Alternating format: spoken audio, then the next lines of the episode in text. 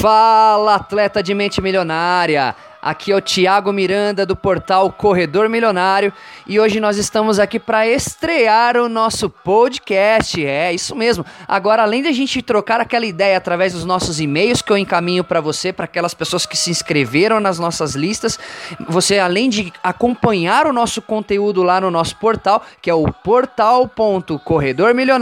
portal.corredormilionário.com.br, agora a gente vai poder se falar, bater esse papo esperto aqui também através do nosso podcast. E hoje eu venho aqui falar falar sobre, com você sobre procrastinação, que é uma coisa que nos atrapalha demais de avançar, de ter mais resultados na nossa vida profissional e também pessoal, e principalmente na nossa vida financeira. Afinal, se nós não temos um bom resultado na nossa vida profissional, dificilmente a gente vai ter uma vida financeira equilibrada. Mas antes de falar disso, eu queria falar para você que ainda não conhece direito o Corredor Milionário e nos apresentar melhor.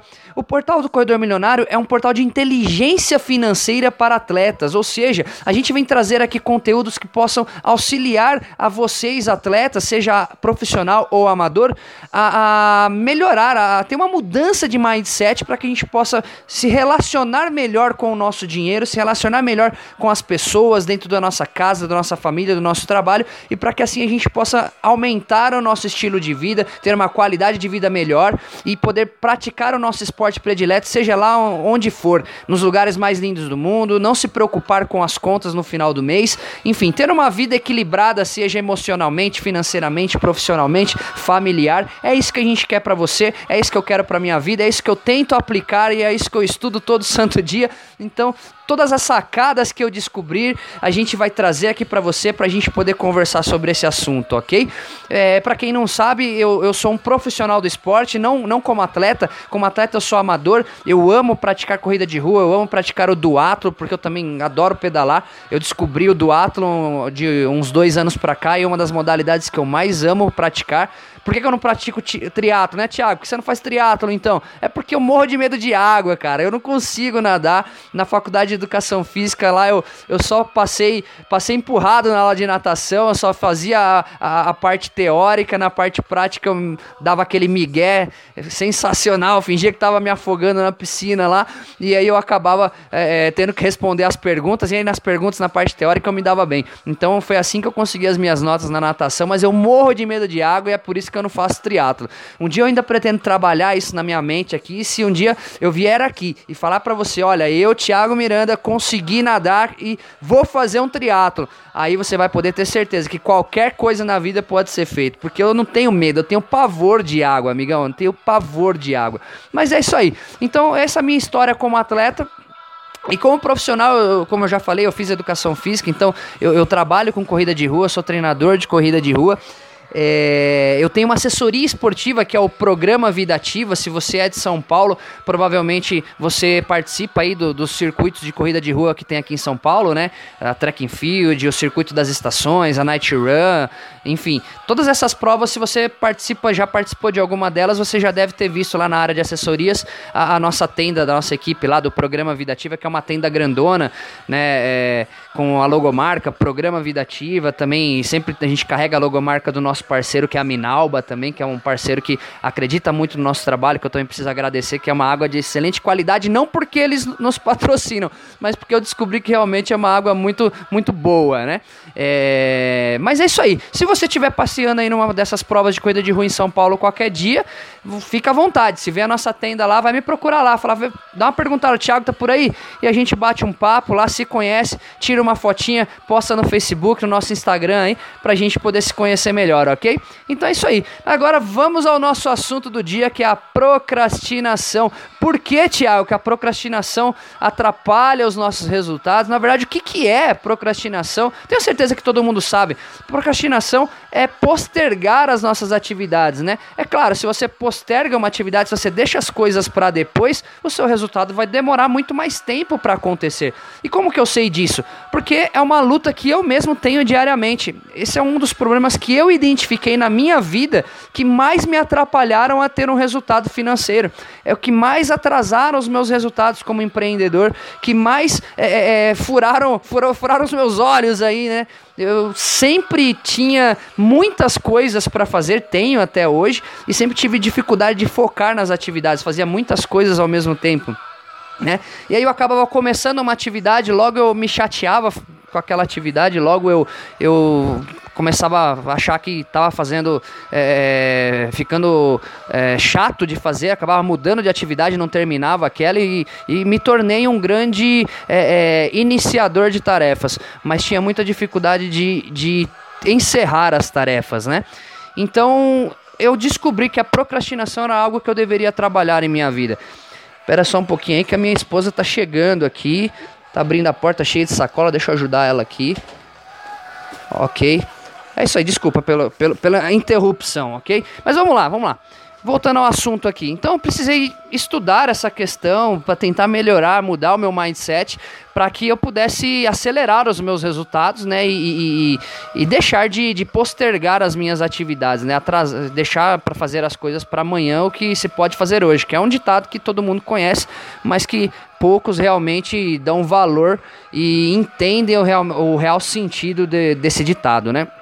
Então venho trazer aqui pra gente hoje pra gente discutir três, três pontos básicos, né? Três segredos aí que podem nos ajudar a deixar a procrastinação de lado, a deixar de postergar as nossas atividades diárias e poder acelerar os nossos resultados, ok? O primeiro ponto que eu quero falar aqui é, é sobre você é, ter um planejamento. Então faça uma lista das atividades que você tem para fazer, escreva essas atividades, né? E principalmente se você escrever essas atividades no dia anterior, você já vai para a cama, já vai dormir sabendo o que você tem para fazer no outro dia. Todos os grandes players aí do mercado que trabalham com produtividade, com, com aceleração de resultados, eles falam muito disso de você escrever as suas tarefas, porque você já, já coloca aquilo no seu, no seu inconsciente e quando você acorda, você já acorda meio que programado para aquilo que você tem que fazer. Mas mais do que você escrever, listar as suas atividades, é você definir prazos para cada tarefa, né? Então você pode é, colocar, fazer um cronograma de datas de que você tem para entregar cada tarefa daquela, e aí você vai conseguir visualizar é, como quais são as tarefas mais prioritárias prioritárias, quais são as tarefas que você precisa entregar primeiro e quais as tarefas que você teria um prazo maior para fazer. E aí você acaba não misturando as coisas, não fazendo tudo ao mesmo tempo. Você vai poder focar naquelas tarefas que você precisa é, é, entregar mais rápido, né? Então você é, deixa de, de, de, fazer várias coisas, começar uma tarefa, é, não termina, começa outra, não termina, já vai para uma terceira tarefa, começa a fazer tudo ao mesmo tempo não termina nada. Então você sabendo qual é o prazo, definindo um, um, um, um cronograma para cada tarefa, você vai poder focar naquelas que você precisa terminar primeiro. E uma outra coisa com relação a isso ainda é, é, criar um senso de urgência, né? Porque se você tem um prazo muito grande para fazer uma tarefa, é, é, você praticamente vai acabar usando esse prazo inteiro, né? Eu vou dar um exemplo aqui na nossa empresa, né? Nossa empresa trabalha com marketing esportivo, né? Além da assessoria esportiva, a gente trabalha muito com eventos esportivos. Digamos que eu tenho um evento para produzir lá no final do ano, em dezembro, mas a gente precisa começar já já é, distribuir as tarefas desde o início do ano né, colocar o planejamento, fazer os orçamentos, levantar o, os fornecedores, documentação de, de, órgãos públicos, etc. Como a gente, o evento é só em dezembro, a gente corre um risco muito grande de acabar fazendo devagar, porque parece que está muito longe. E aí, quando a gente menos esperar, pode ser que a gente já chegou muito próximo do evento e tarefas que eram para ser feitas lá no começo a gente acabou não fazendo. Então, é, é, um, é uma armadilha que a gente acaba caindo muito fácil se a gente não criar o senso de urgência, né? Não tem como eu, eu produzir é o final do evento se eu não tiver, por exemplo, o orçamento do evento pronto. Né? Se eu tenho uma lista de itens que eu preciso ter nesse evento, eu preciso ter um orçamento de cada item para eu saber qual é o custo desse evento e aí, com o custo do evento eu vou definir quais são as cotas de patrocínio para depois eu procurar os patrocinadores. Percebe que tem um, um, uma ordem lógica né, das tarefas aí. E por mais que o evento seja a última coisa daqui a um ano, pode ser daqui dez meses, o orçamento precisa ser feito hoje. Então você precisa criar esse senso de urgência para você não deixar as coisas para depois, ok? Então, número um aí, fazer uma lista de atividades. Isso vai te ajudar a não postergar as suas tarefas, ok? A segunda, o segundo item aí que, que nos ajudam a não procrastinar é ter um propósito. Então você já sabe qual é o seu propósito de vida, o que, que você quer da sua vida, onde você quer chegar, qual é a sua visão. Né? Como você se imagina daqui a 5 anos, daqui a 10 anos? Será que hoje no seu trabalho, você sabe qual que é o propósito do seu trabalho? Você sabe, por exemplo, é, com o resultado da, das coisas, das tarefas que você faz diariamente, qual que vai ser o resultado final disso? Se você é um produtor de um produto, se você trabalha como, como empregado de, um, de uma empresa qualquer, seja, digamos que você trabalha numa linha de produção, você sabe, por exemplo, é, a sua atividade especificamente, ela ajuda em que na produção desse produto? Produto. Lá no final, quando o produto sai pronto, ele ajuda que tipo de pessoa? Você tem noção de quantas pessoas você ajuda é, é, simplesmente porque você faz parte de um pequeno processo na produção desse produto? Será que você entende esse propósito importante das suas atividades diárias? Então você precisa descobrir, se perguntar qual é o seu propósito de vida, qual é o propósito de você estar desempenhando essa tarefa, essa atividade. Então você ter um motivo para você fazer uma, uma, uma determinada tarefa, isso torna a execução mais, mais plausível, né? Então você tem um porquê fazer, né? O porquê de ser feito coloca o seu foco, na verdade, ele tira o seu foco da atividade e coloca o seu foco no resultado, né? E não na atividade em si. Quando você está fazendo uma tarefa e muitas vezes a tarefa parece ser chata, parece ser maçante, isso começa a te gerar um sentimento de, de tristeza, de, de, de, de afobação, de ansiedade, de não acabar logo. E quando você deixa de focar na atividade em si, você passa a focar no, no propósito, ou seja, no resultado final, isso gera um sentimento de realização, de felicidade. Você não vai desistir de fazer a tarefa simplesmente porque você sabe que a tarefa precisa ser feita para atingir um propósito, para atingir um resultado resultado final. E esse resultado final, se ele for realmente satisfatório para você, se ele estiver alinhado com a sua missão de vida, isso com certeza vai gerar um sentimento de, de realização, de felicidade em você. E você vai deixar de, de procrastinar, de, de esperar amanhã para você terminar essa tarefa, ok? Então, recapitulando, a primeira coisa que, que nos ajuda a deixar a procrastinação de lado é ter uma lista de atividades. E a segunda é definir qual o nosso propósito, ter um motivo para fazer as coisas. E o terceiro item aqui para a gente encerrar é a arte de fazer acordos consigo mesmo. Como assim, Tiago? Fazer acordos consigo mesmos? Bom, você pode criar simplesmente um, um, uma recompensa, por exemplo, por você terminar uma atividade. Você pode, dentro dessa lista de atividades que você definiu, você pode, por exemplo, é, definir que ao terminar uma determinada atividade, você vai tirar 10 minutos de, de, de descanso para tomar um cafezinho. Ou se você terminar todas as tarefas dentro do prazo durante um dia, você vai levar a esposa para jantar fora. Ou se você conseguir fazer todas as atividades da semana inteira dentro do, do prazo, não deixar nada para a semana seguinte, você vai fazer um, uma, uma viagem com a sua família no fim de semana, fazer um bate-volta na praia, enfim. Você pode fazer um acordo com você e colocar um, um, objetivo específico para que você termine essa atividade dentro do prazo e você reforce positivamente o fato de você ter conseguido entregar aquela atividade para você mesmo dentro do prazo. Então, esse é um, um tipo de acordo que você pode fazer. Outro tipo de acordo que funciona muito bem são os acordos públicos, né?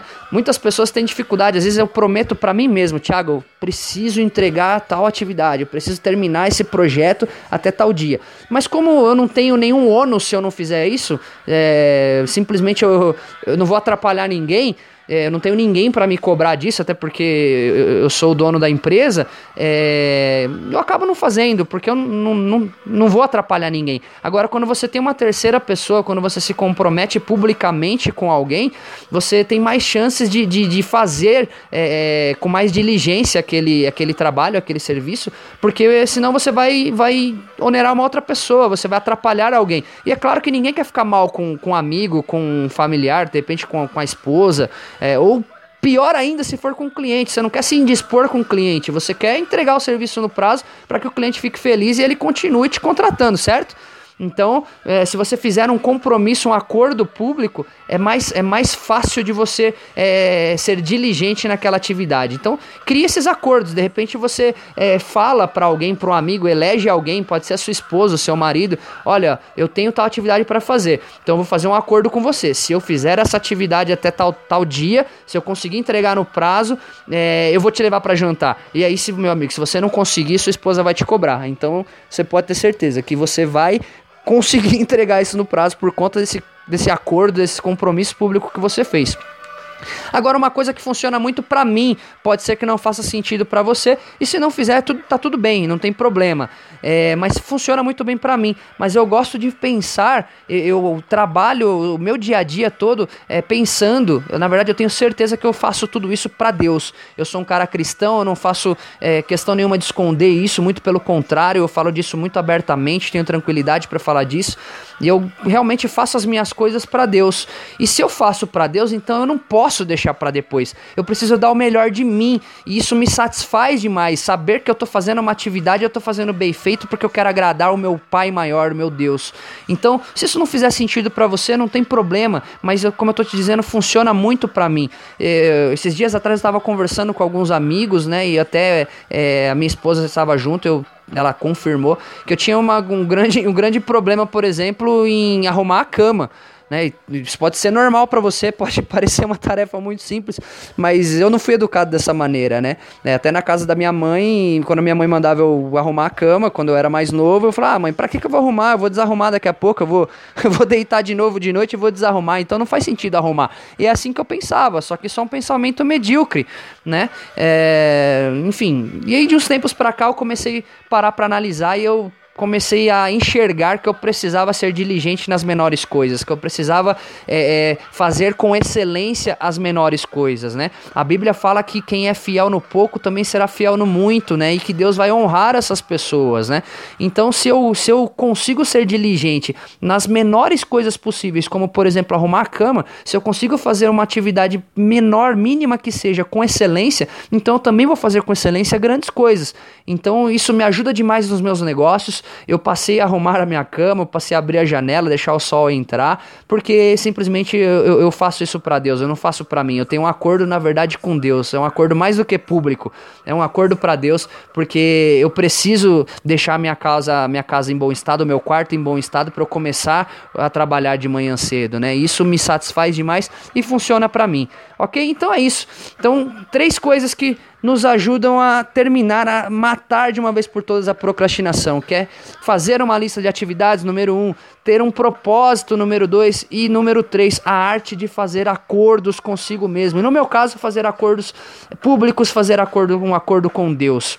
Ok? Então é isso aí. Espero que isso tenha te ajudado. Espero que você consiga é, colocar isso em prática na sua vida também. E se você ainda não se inscreveu aí no, no nosso portal, entre lá www corredormilionário.com.br. Faça o download do nosso livro, aliás, do meu livro que eu escrevi com tanto carinho lá, que é que ensina você a, a como você pode ter um estilo de vida abundante praticando o seu esporte predileto, seja lá onde você quiser, é, e sem se preocupar com as contas no final do mês. Entra lá no www.corredormilionario.com.br e baixa o livro, faça o download, lá se inscreve na nossa lista para receber o nosso conteúdo. Toda vez que eu tiver uma nova sacada, que eu for lançar um podcast novo, eu vou mandar um e-mail para você avisando. Toda vez que a gente subir um conteúdo novo de um especialista financeiro, de um especialista em motivação, em em carreira profissional, enfim, seja lá o que for, qualquer sacada, qualquer conteúdo de valor que a gente tiver para trazer para você, eu vou avisar primeiro essas pessoas que estão inscritas na,